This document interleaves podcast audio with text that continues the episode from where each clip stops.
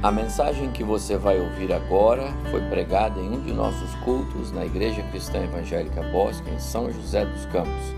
Ouça atentamente e coloque em prática os ensinos bíblicos nela contidos. 502 anos, a reforma e a sua história entre nós. Eu quero, nesta noite, continuar a minha palavra sobre a reforma e hoje à noite eu quero pensar neste tema: reformadores, homens na contramão de um cristianismo sem Cristo. Não sei como que é, pode ser isto na prática, mas o fato é que existe um cristianismo sem Cristo. Como existem é, tantas coisas que são bem paradoxais para nós, estranhas, mas existe um cristianismo sem Cristo.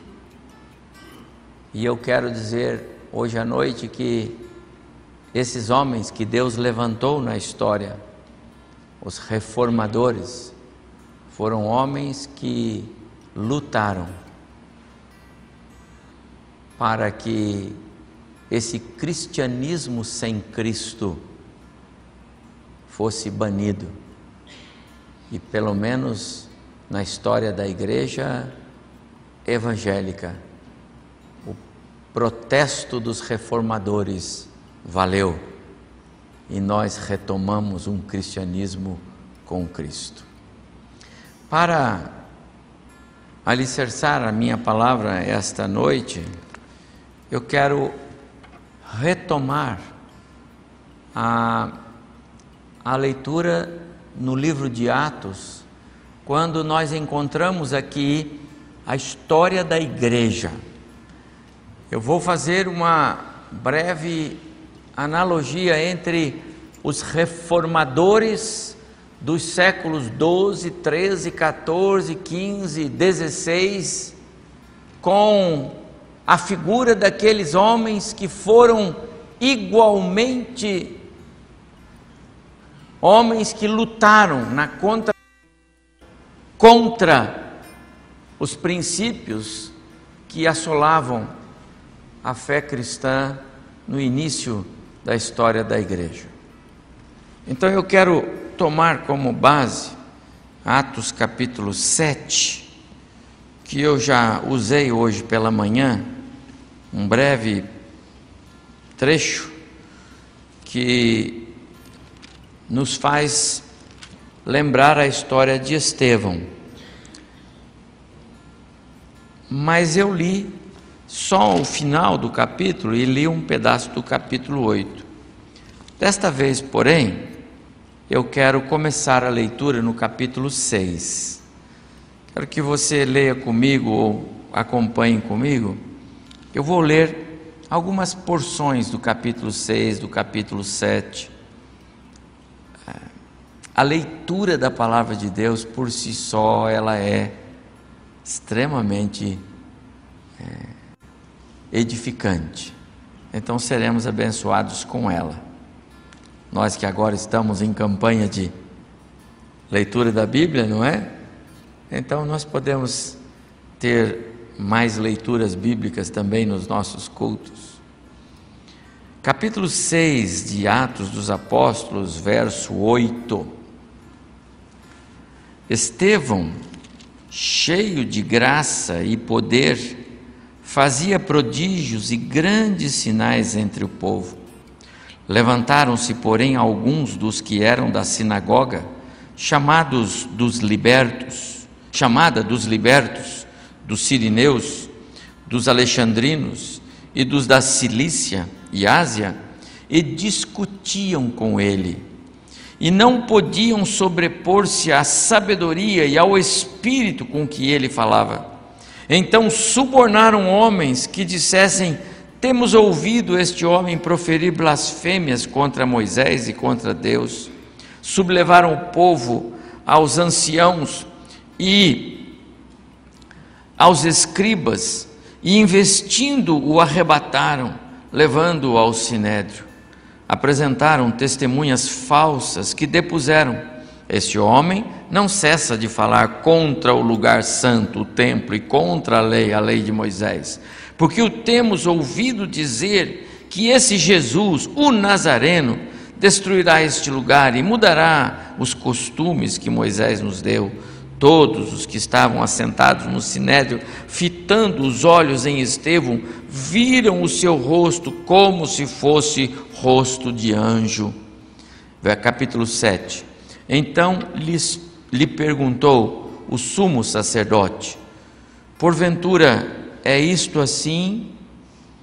E Estevão respondeu: Varões, irmãos e pais, ouvi. O Deus da glória apareceu a nosso pai Abraão quando estava na Mesopotâmia, antes de habitar em Harã. Ele disse: Sai da tua terra, da tua parentela e vem para a terra que eu te mostrarei. Vou parar aqui um pouquinho. Do verso 2 até o versículo 13 ele vai contar alguma coisa a respeito do que aconteceu com a chamada de Abraão. Quando chega no versículo é, 14, ele já vai entrar na história de José, que está lá no Egito e mandou chamar Jacó. Então José mandou chamar a seu pai Jacó e toda a sua parentela isto é, 75 pessoas. Jacó desceu ao Egito e ali morreu ele também os nossos pais e foram transportados para Siquém postos no sepulcro que Abraão ali comprara a dinheiro dos, aos filhos de Emor. Aí ele já chegou no ponto em que José já foi vendido pelos irmãos e Jacó já foi transportado para o Egito e Jacó já morreu e o tempo vai passar e o Faraó vai morrer, e o povo está agora lá no Egito escravizado. Verso 20: Por esse tempo nasceu Moisés, que era formoso aos olhos de Deus. Por três meses foi ele mantido na casa de seu pai. Quando foi exposto, a filha de Faraó o recolheu e o criou como seu próprio filho. Agora ele já chegou na narrativa de Moisés. Moisés já nascera no Egito, ele está pregando a palavra, ele está pregando, ele está dando o seu testemunho a respeito de Jesus, e ele está usando a palavra, as Escrituras, a história bíblica do povo de Deus. Capítulo, é, versículo é, 29. A estas palavras Moisés fugiu e tornou-se peregrino na terra de Midian onde lhe nasceram dois filhos. Moisés então tem um, um, um problema, porque ele foi defender um, um, um israelita e acabou matando um egípcio, e por causa disso ele foge. E já se cumpriram então os 40 anos para Moisés na casa do Faraó, no Egito, os seus primeiros 40 anos de aprendizado. E Estevão continua pregando a palavra. Verso 30. Decorridos 40 anos, apareceu-lhes no deserto, no monte Sinai, um anjo, por entre as chamas de uma sarça que ardia. Moisés, porém, diante daquele, daquela visão, ficou maravilhado e, aproximando-se para observar, ouviu a voz do Senhor. 32: Eu sou o Deus dos teus pais, o Deus de Abraão, de Isaac e de Jacó. Moisés, tremendo de medo, não ousava contemplá-la. Então agora já se passaram mais 40 anos, já se foram os 40 anos lá na, na casa do Faraó, agora já se foram 40 anos no deserto e Moisés já está com 80 anos e o Estevão continua pregando. Você está entendendo? Essa é a mensagem de Estevão. Ele usa a palavra.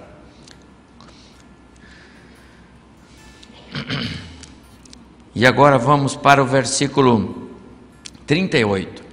É este Moisés, quem esteve na congregação no deserto, com o anjo que lhe falava no monte Sinai, e com os nossos pais, o qual recebeu palavras vivas para nolas transmitir. a quem nossos pais não quiseram obedecer, antes o repeliram e nos seus corações voltaram para o Egito, dizendo: Arão, faze-nos deuses que vão adiante de nós, porque quanto a este Moisés que nos tirou da terra do Egito, não sabemos o que lhe aconteceu. Estevão continua pregando, está percebendo?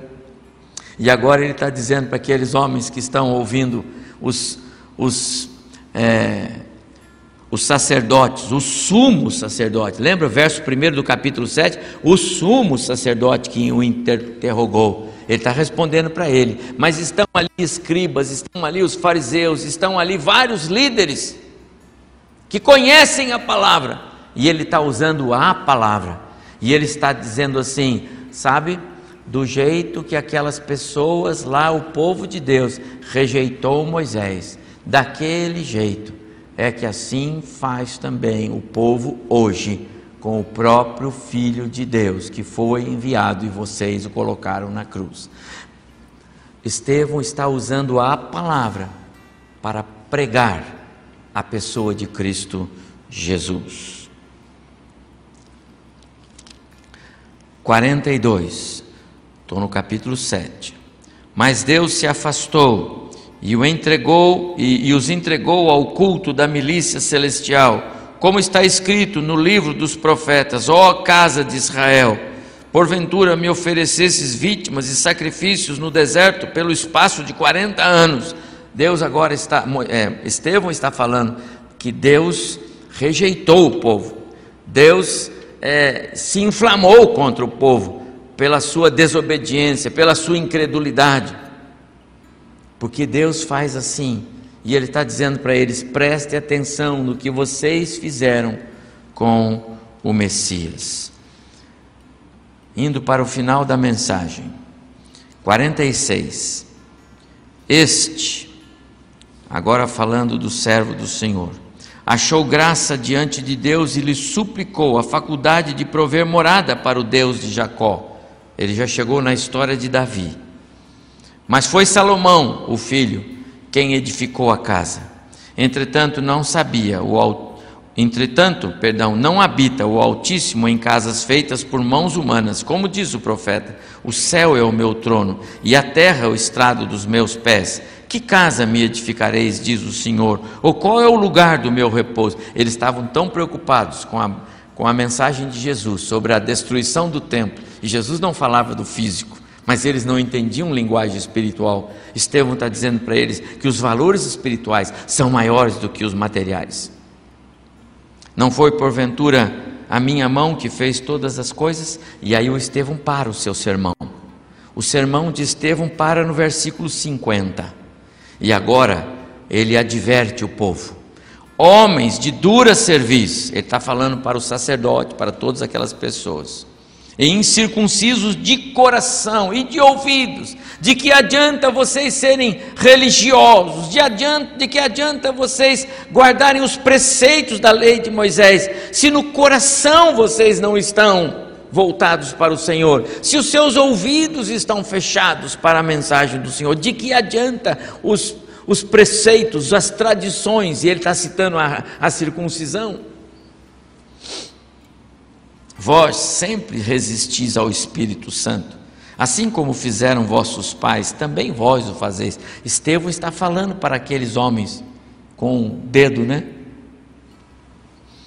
Qual dos profetas vossos pais não perseguiram? Qual? Teve algum que os vossos pais amaram? Como o povo de Deus rejeita os profetas de Deus como o povo de Deus rejeita a palavra que sai na boca dos profetas, como incomoda o povo de Deus a palavra que deveria desafiar e nos fazer viver melhor. Qual? Qual dos profetas vossos pais não perseguiram? Vocês perseguiram todos os profetas que Deus mandou. Eles mataram os que anteriormente anunciavam a vinda do justo, do qual agora vós vos tornastes traidores e assassinos. Pronto, chegou em Jesus. Chegou em Jesus. vós que recebestes a lei por ministério de anjos e não aguardastes. Termina a palavra de Estevão perante aquela congregação que o ouvia. E sabe qual era o, o semblante deles? Versículo 54. Ouvindo eles isto, e enfureceram-se nos seus corações, e rilhavam os dentes contra ele. Atitude dos judeus diante de Estevão. Mas Estevão, de novo, cheio do Espírito Santo, fitou os olhos no céu e viu a glória de Deus e Jesus que estava à sua direita. E disse: Eis que vejo os céus abertos e o Filho do Homem em pé à destra de Deus. Eles, porém, clamando em alta voz, taparam os ouvidos e, unânimes, arremeteram contra ele, contra Estevão, e lançando-o fora da cidade, o apedrejaram.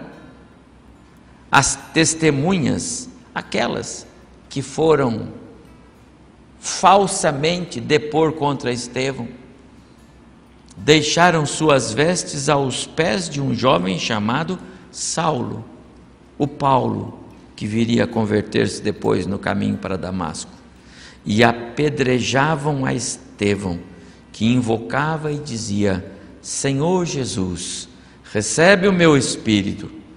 Então, ajoelhando-se, clamou em alta voz: Senhor, não lhes imputes este pecado. Com estas palavras, adormeceu.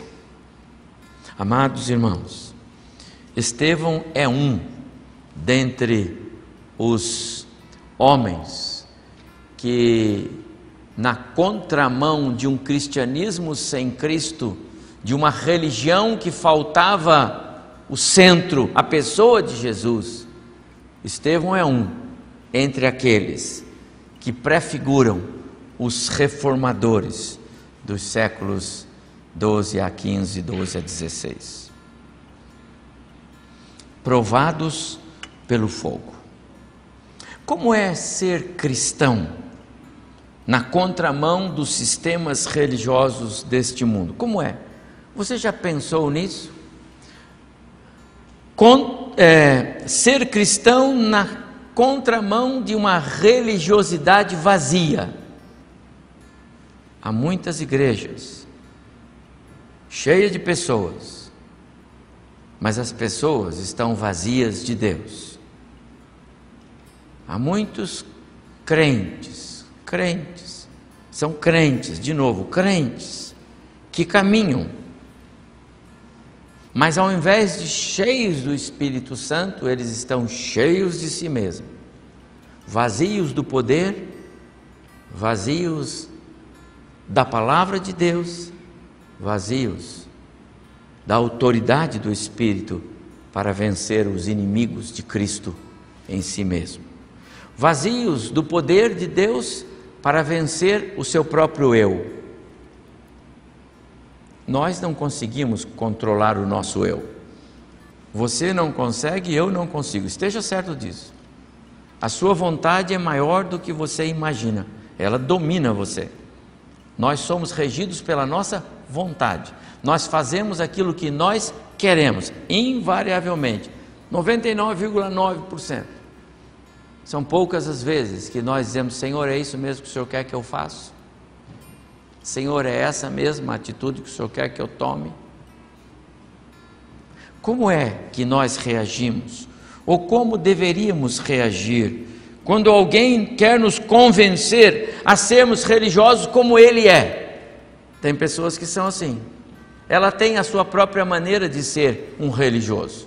Eu sou religioso, eu sou crente, mas eu sou desse jeito e acho que você deveria ser também. Como nós reagimos a isto? Qual é a nossa atitude quando alguém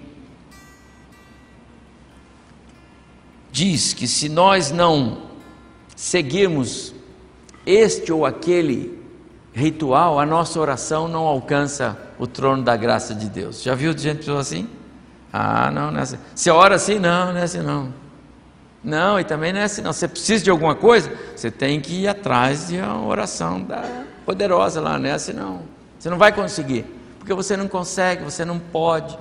Como nós reagimos diante dessa cultura religiosa de um cristianismo vazio de Cristo? Porque Jesus disse para cada um de nós: tudo que você pedir em meu nome, o Pai vai dar. Entra no teu, teu quarto, fecha a porta, ore o Senhor vai responder. Se você estiver em mim, as minhas palavras estiverem em você, vai pedir o que quiser e o Pai vai fazer. Você já pensou nisso? Como nós reagimos diante das pessoas que querem nos moldar a um outro tipo, a um evangelho diferente? Como é ser cristão vivo e saudável no meio de uma religiosidade oca, materialista e sem Cristo? Amados irmãos, eu quero, nesse tema introdutório, à luz do texto que nós lemos, e na sequência do que falamos pela manhã, nós já fizemos uma introdução a respeito da reforma e o seu valor. Eu quero continuar. A igreja evangélica não pode perder de vista a coragem, a determinação, o testemunho de fé daqueles homens que honraram o nome de Cristo. Homens que romperam com sistemas religiosos que predominou por longos anos, como o conjunto cantou, oprimindo, ceifando dos cristãos o direito de serem cristãos. A igreja cristã havia perdido a sua identidade, distanciou-se da Bíblia, perdeu o caminho da graça. Isso aconteceu, irmãos. Foi então que Deus levantou os reformadores, homens que, sob a direção do Espírito Santo, reconduziram a igreja ao caminho através das Escrituras.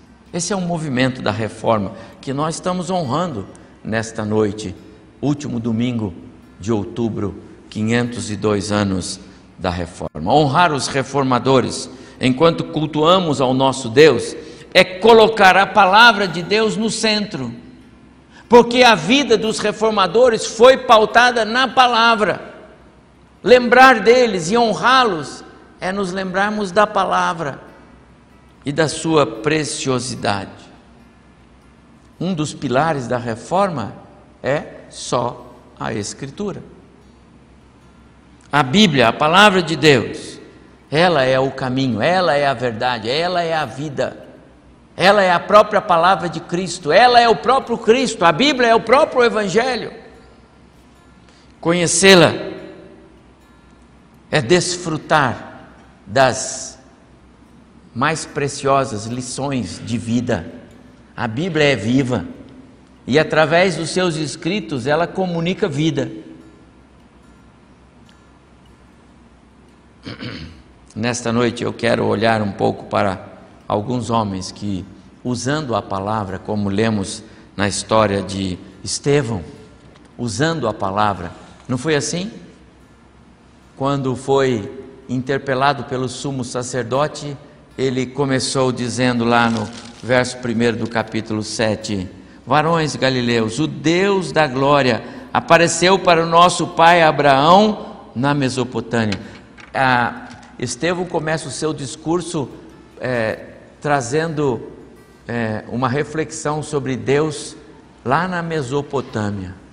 Daqui a pouco, quando chega no versículo 30, decorridos 40 anos, apareceu Deus no deserto. Agora ele foca Deus no deserto. E vai passando o tempo e agora ele foca Deus aqui. É, no verso 48, 49. Deus não está, não só ele está lá na Mesopotâmia, não só está no deserto, mas ele está aqui. Ele não habita em templos, ele habita no coração do homem. E agora ele veio, ele é Emanuel, ele manifestou-se a palavra. A palavra de Deus, meus amados irmãos, ela tem de ter é, proeminência na nossa história. Ah, no capítulo 6 de Atos, pode olhar, por favor. Você está com a Bíblia aberta? Deixa aberta aí Atos 6. Eu vou ler vários versos de Atos 6, 7. Atos capítulo 6, verso 5. Estevão era homem cheio do Espírito Santo, cheio de fé, cheio da graça, cheio do poder. Os primórdios da igreja nos impressionam pelo, pelo calor da provação que esses homens passaram. Pedras voam, a perseguição é cruel, mas esses homens eram cheios, cheios do Espírito, cheios do poder, cheios da graça. Capítulo 6, versículo é, 8. Estevão, cheio da graça e do poder, fazia grandes sinais e prodígios, cheio do poder, cheio da graça. Quanto mais a fogueira era aquecida, mais o calor do Espírito fazia brilhar o rosto daqueles homens. No versículo é, 15 do capítulo 6, todos os que estavam assentados no sinédrio, fitando os olhos em Estevão, viram o seu rosto como se fosse de um anjo no meio do calor, da, da perseguição, da pressão, da mais dura prova, o rosto de Estevão brilhava como se fosse um anjo. O que, que é isso, meu amado irmão? Quantas vezes nós sucumbimos diante de pequenos, pequenas brisas, não é? Pequenas dificuldades que nos sobrevêm. Nosso rosto não se parece com o de um anjo. Muitos crentes, a última coisa que o rosto dele vai aparecer é como de um anjo. Está mais para o dente rilhando dos judeus do que de um anjo brilhando. Mas deveria ser o rosto de um anjo. Você é crente, é filho de Deus, a graça de Cristo já o salvou, você é nova criatura Deus é Senhor da sua vida, Ele comprou você do pecado, você é propriedade dele, você não caminha mais para as trevas, nem para a morte eterna, você tem um lugar assentado na mesa com Cristo no céu? Tem. Então o seu rosto deveria brilhar como de um anjo na hora da mais dura prova, na hora da mais dura pressão e perseguição, na hora do combate, da aflição, deveria brilhar porque o de Estevão brilhava. Os inimigos dos cristãos vão sempre estar rodando você, entendeu? Rondando você, entendeu? Verso 9 do capítulo 6.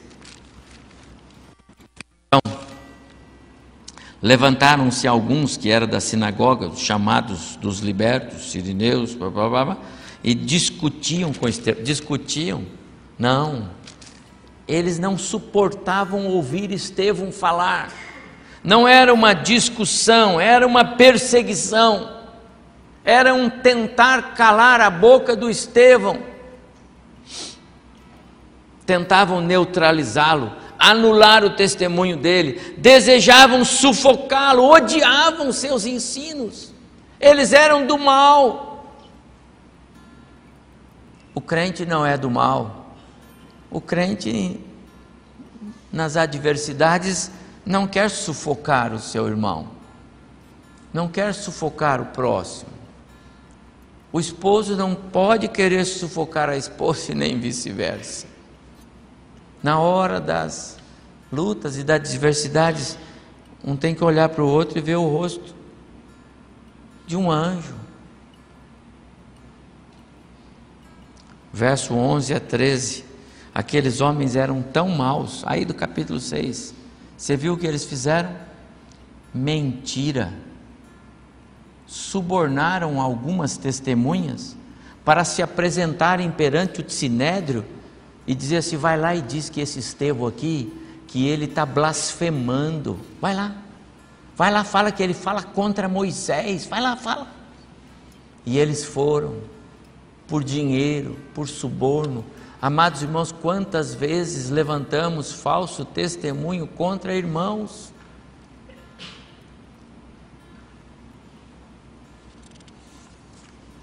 Aqui começa a perseguição mais cruenta, mais severa. Mas é impressionante como Estevão, apesar de ter as mesmas fraquezas que nós, ser homem como nós, como ele é marcado não pela humanidade, mas pela fé e pelo poder que o Espírito Santo lhe conferia.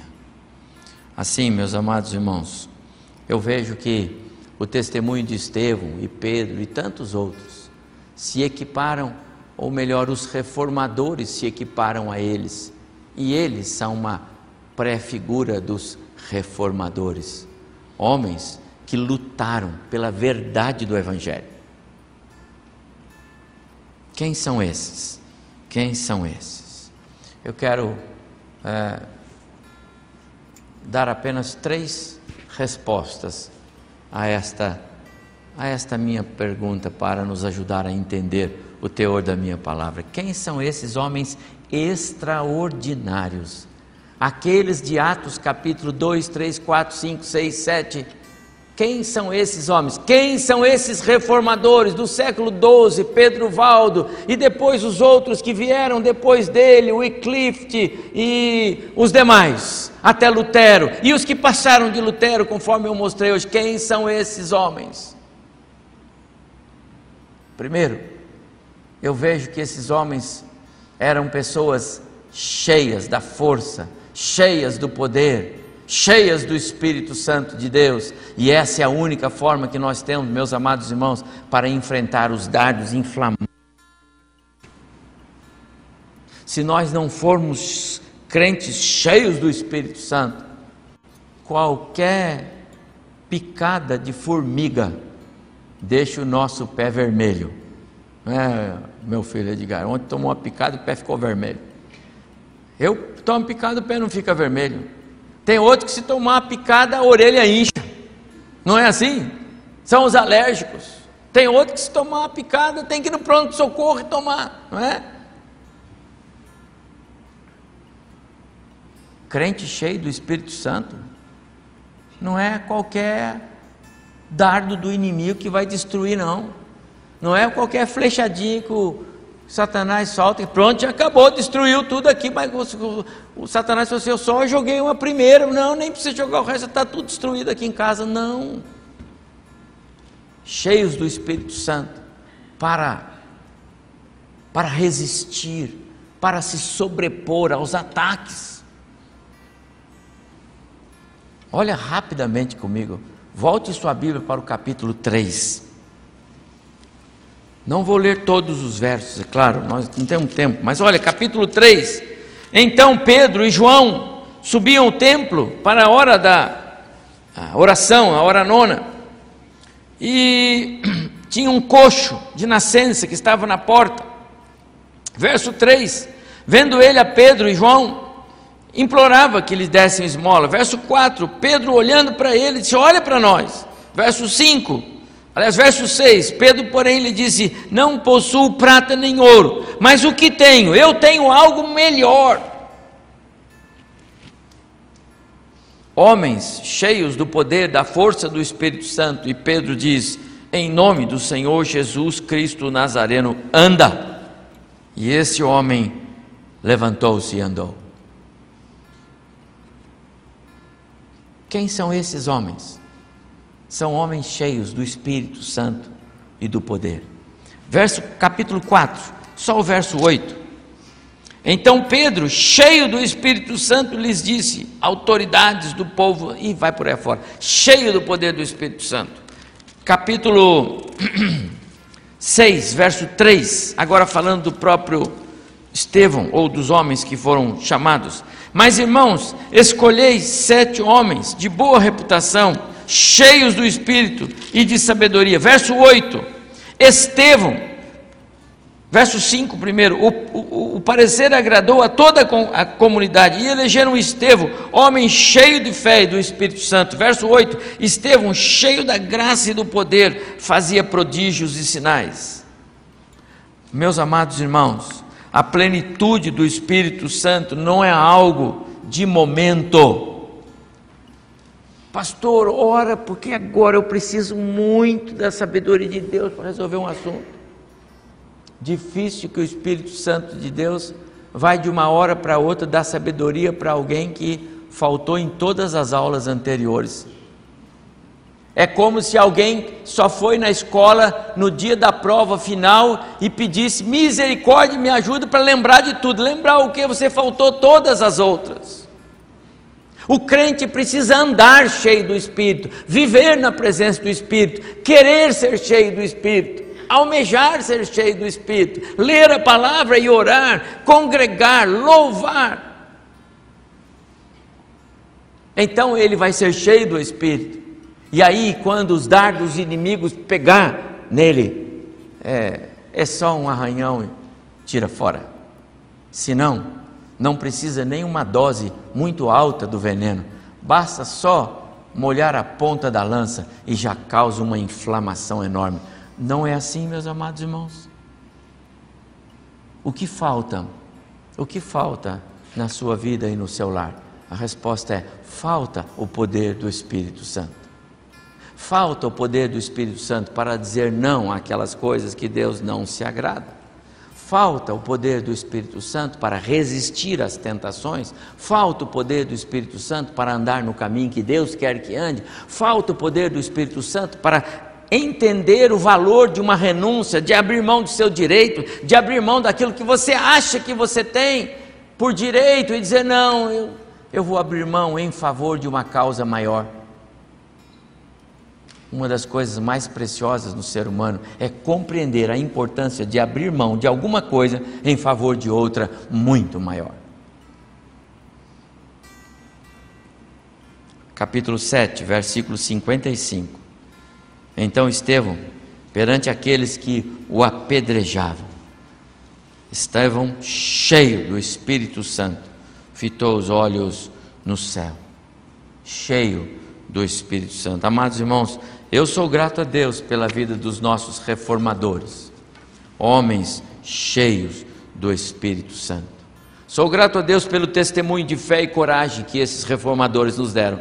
Tão bom. Houve um período aqui que nós estudamos a vida de cada um deles. Escrevemos nos nossos boletins e eu tenho todos lá guardados. A vida de cada um deles, pastor, cada um deles. Me lembro disso. Homens que abriram mão de tudo, tudo mesmo, pela defesa do Evangelho. Lutaram pela libertação do cristão, das amarras, dos falsos profetas, das falsas doutrinas, do período de escuridão, como cantou o conjunto feminino.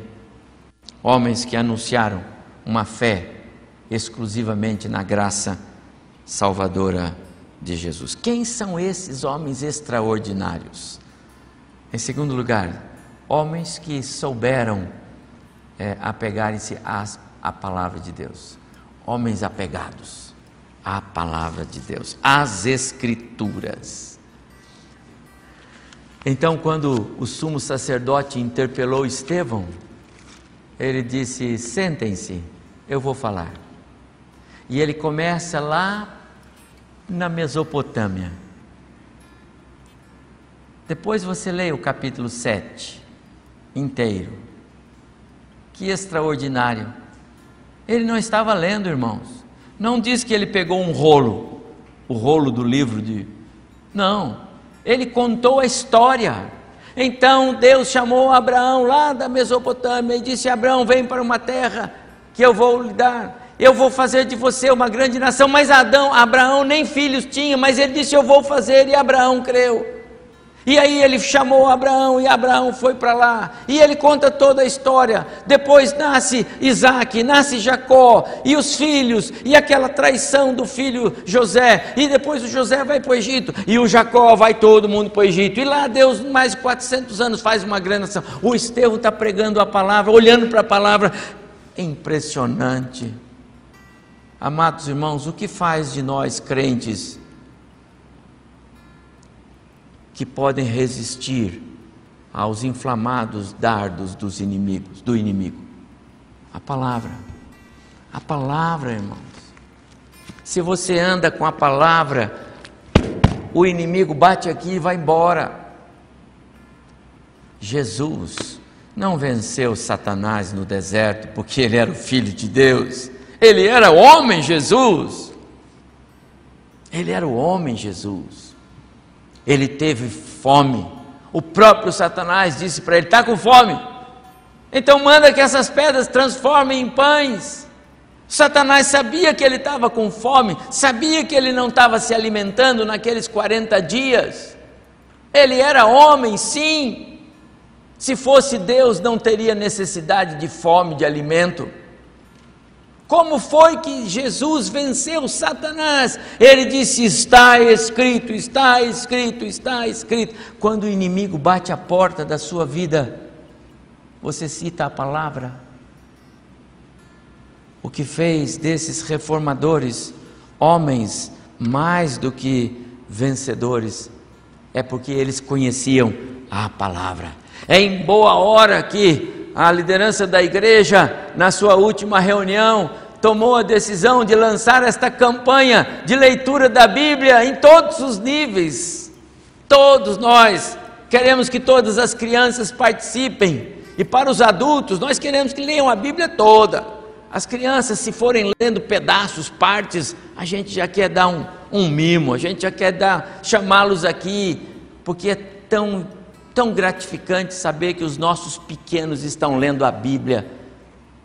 Eu amo quando eles vêm aqui para frente nos cultos de ofertório, porque eles estão aprendendo fidelidade ao Senhor. Isso é um momento didático da vida da igreja.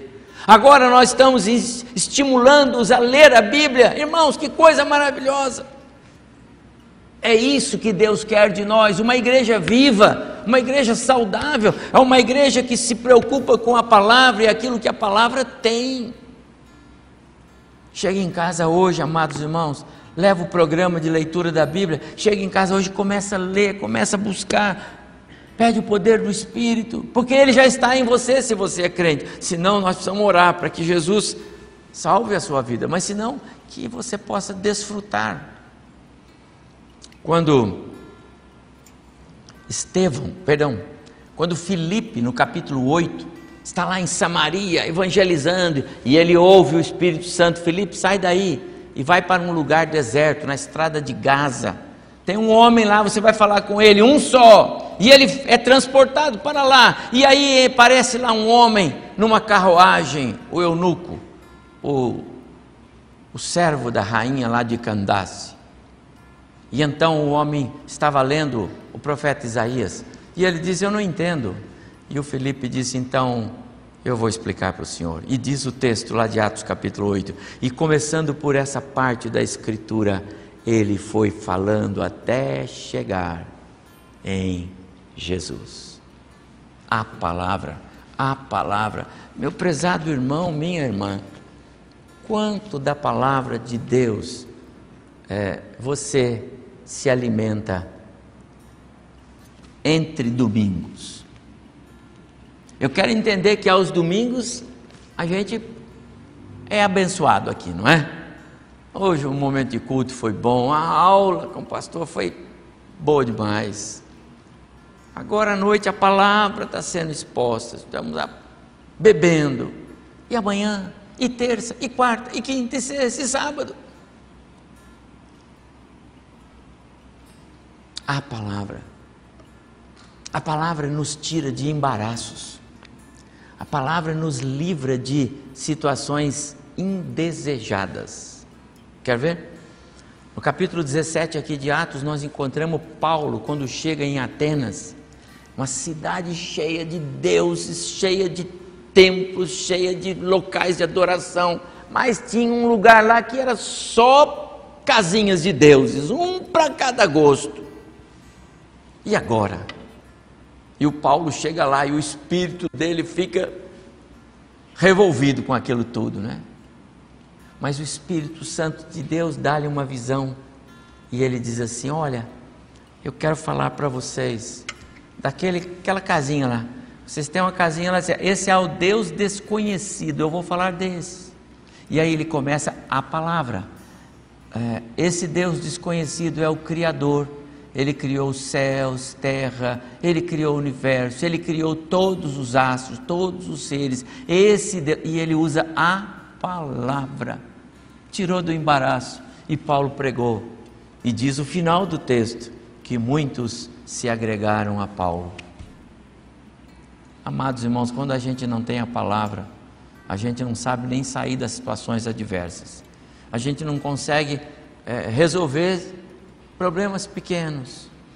Falta-nos a palavra para sermos uma igreja viva, saudável, para suportarmos as pressões dos inimigos e para sermos sal e luz nesta terra, nós precisamos ter a palavra em nossas mãos. A palavra. Precisamos ter a palavra no nosso coração. Precisamos ter a palavra na área de trabalho. Sabe, a área de trabalho, quando você abre o computador, aparece na tela todos aqueles ícones ali, você clica neles já é um link direto.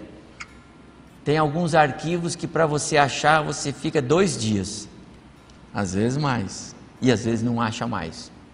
Não sabe onde pôs, não lembra do nome do arquivo. A palavra de Deus precisa estar na sua área de trabalho. Viva, viva. Ela é lâmpada para os nossos pés. Ela é luz para os nossos caminhos. Ela é alimento para a nossa alma ela é útil para o ensino, ela é apta para nos corrigir, ela é suficiente para nos ensinar a melhor maneira de viver. Paulo escreveu assim na carta a Timóteo, capítulo, ao jovem Timóteo, capítulo 3, versículo 16. E por fim, quem são esses homens extraordinários que foram exemplos para os reformadores do final da Idade Média, mas que deixaram seus nomes registrados para a história da igreja. Quem são esses homens extraordinários? Homens que aprenderam a colocar as suas prioridades nas realidades eternas. Seus olhos estavam fitos. Olha o que diz o texto, capítulo 7, versículos 55 e 56. Mas Estevão, cheio do Espírito Santo, fitou os olhos no céu e viu a glória de Deus e Jesus que estava à sua direita. E disse: Eis que vejo os céus abertos e o Filho do Homem em pé à destra de Deus. Amados irmãos e irmãs, em que momento foi que Estevão viu Jesus? Qual o momento desse, dessa, dessa narrativa toda aqui, do capítulo 6 e 7? Qual o momento é que Estevão viu Jesus? É, a melhor e mais extraordinária é, é, é, parte do texto é essa, em que ele vê Jesus em pé. Qual é esse momento? É o momento mais terrível é o momento em que os, os olhos dos seus acusadores estavam cuspindo fogo. É o, quando os seus dentes rilhavam de raiva. Nessa hora, Estevão, que estava dentro do templo, diga-se de passagem, ele estava num lugar fechado. Ele estava num lugar fechado. Ele não estava no céu aberto, não. Não estava lá no, no campo, oh, no céu, estou vendo. Não, não, não. E se está escrito aqui, não, é? não esquece, como dizia meu velho pai, se está na Bíblia, está na Bíblia. Deus disse que está na Bíblia, acabou. Até a palavra de Deus é verdade. Ele viu os céus abertos e ele viu Jesus em pé. Ele viu, ele viu. Amado irmão, na hora da pior crise, na hora da dor mais aguda, na hora da discussão mais acirrada. Não é o capeta que tem que ver, não. Aliás, o lapeta, né? Aqui não, lá. Não é o diabo, não. É Jesus. Na hora da maior pressão, na hora da. Sabe que as coisas estão ali pegando fogo. Você devia olhar para cima e dizer assim: Eu estou vendo Jesus. E aí, meu amado irmão, vai mudar o cenário, porque a paz que Estevão sentia no seu coração era algo demais de grande. Ele vai dizer: Senhor, eles nem sabem o que estão fazendo. Senhor, não lhes impute esse pecado. Estevão é uma, é uma repetição da pessoa de Cristo. Porque Estevão era homem cheio do Espírito, cheio do poder, cheio da palavra. Ele era um crente como qualquer um de nós. Ele não era um super-herói, ele não era um super-homem. Ele não tinha, ele não veio do céu, ele nasceu aqui. Era de carne e osso. Era um diácono na igreja, meus amados irmãos, diácono, não, ele não era presbítero, não era pastor, ele era diácono na igreja, era um servo, foi separado para servir as mesas, mas era um homem que amava a palavra de Deus, era um homem que amava o Deus a quem ele servia, era um homem que aprendeu a amar a Jesus, o seu Salvador, só isso. Homens com os olhos fitos nas realidades do céu. Quero dizer uma coisa: para um homem sem Cristo, a realidade da morte e da dor é algo aterrorizante, é desesperador, é o fim. Para um homem sem Cristo, mas para o cristão é o precioso olhar para a pessoa de Jesus, é o descanso da alma, é o sossego do coração que até então estava aflito. Eu estou vendo o meu Jesus. E como foi que Estevão viu Jesus? Em pé. A Bíblia diz que Jesus está assentado à direita de Deus, é assim que a Bíblia diz. Essa é uma figura para mostrar a completude da sua obra, é uma figura para mostrar a pessoa de Cristo reinando, o Rei sentado na sua cadeira, ele reina. Esse é o nosso Jesus.